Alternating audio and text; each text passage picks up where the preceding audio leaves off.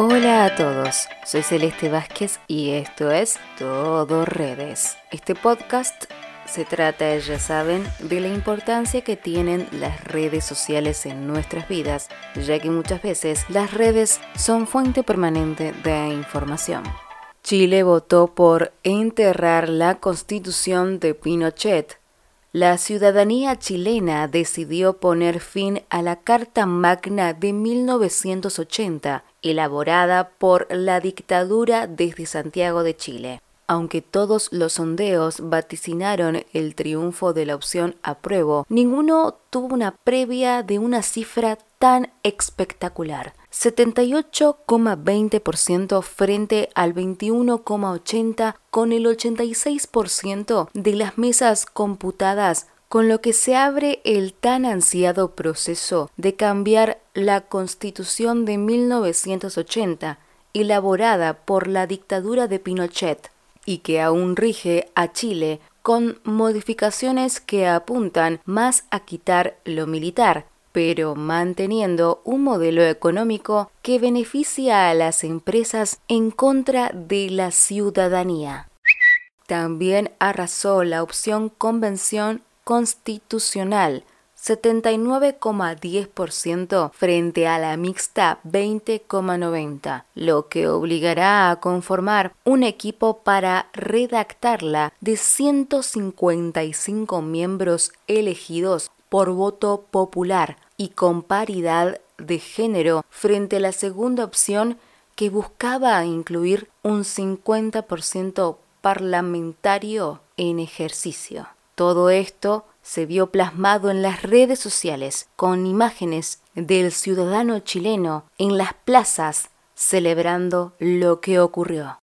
Pasamos ahora a nuestro país, Argentina. Sucedió que 4.000 efectivos desalojaron un predio ocupado en Guernica, en la provincia de Buenos Aires. La toma de 100 hectáreas que llevaba más de tres meses ocupadas, fue realizada en la mañana de este jueves. Las casillas que estaban en el lugar fueron derribadas con topadoras.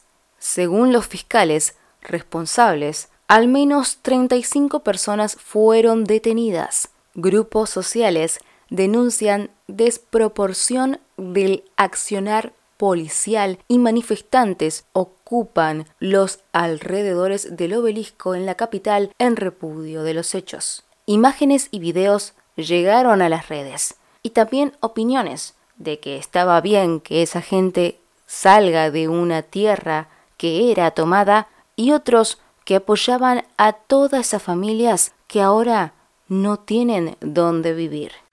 Terminamos hablando del COVID-19 que no da tregua. En Europa la preocupación aumenta ya que la segunda ola de contagios se acerca. Y esta segunda ola amenaza a los hospitales de diversos países europeos. Con la velocidad de nuevos casos, los Países Bajos están solicitando camas de UCI a Alemania. En España, otras inversiones se han pospuesto y la situación podía volverse muy crítica a mitad de noviembre.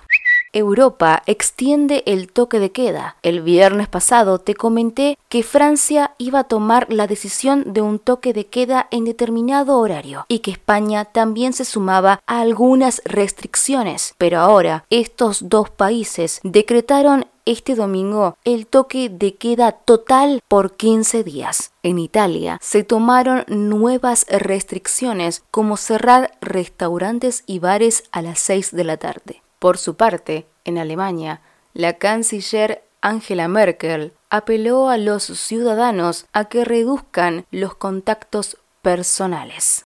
Esta nueva gran ola de COVID-19 es temida en Europa y en otros países. Por ejemplo, en Estados Unidos vive inicios de una tercera ola. Es el país más golpeado hasta ahora por el virus. En Irán es el país con más casos en Medio Oriente, casi 582.000. Reino Unido sumó más de 60.000 muertes e impuso restricciones en todo el país. República Checa es el país con más casos per cápita de Europa. En España, recordemos, superó el millón de casos. En Italia alcanzó los 21.000 contagios diarios. En México ha registrado más de 89.000 muertes. En Argentina y Colombia pasaron el millón de contagios. Y cerramos nuevamente con Francia. Tras el rebrote hicieron esta decisión de toque de queda que afecta a 46 millones de personas. La segunda ola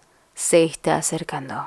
Esto ha sido todo por hoy en todo redes. Seguime en mis redes sociales, mi Instagram CL Vázquez, la última E, dos veces, y mi página de Facebook Celeste Vázquez. Nos vemos, soy Celeste Vázquez y esto fue Todo Redes.